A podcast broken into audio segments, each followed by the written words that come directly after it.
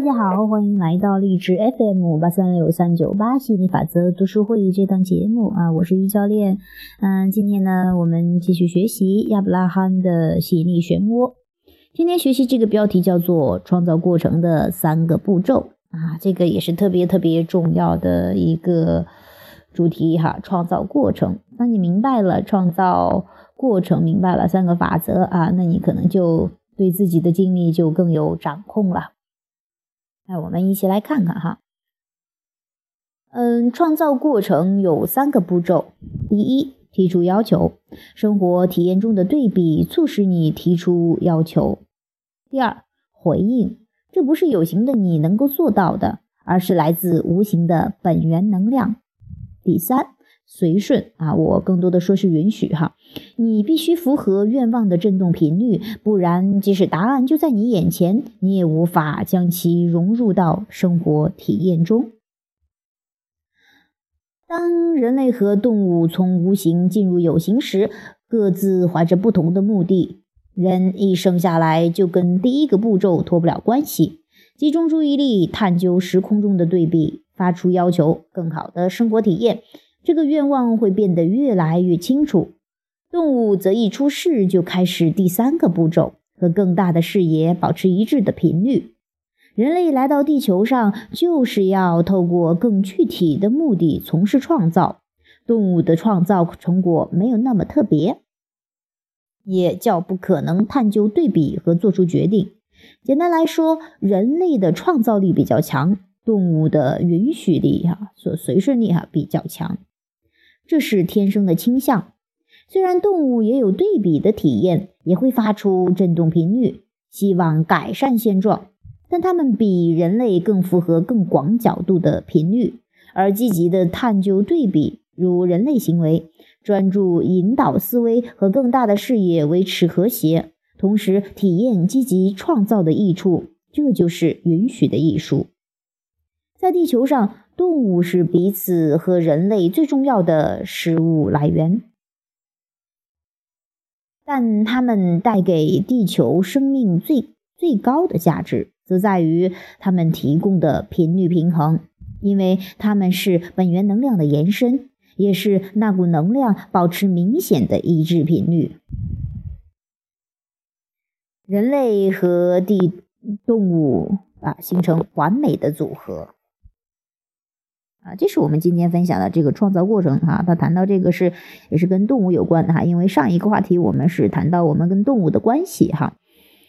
嗯，动物的话较为更允许一些哈，我们的话，人类的话就相当相对的，就是创造力更强一些哈。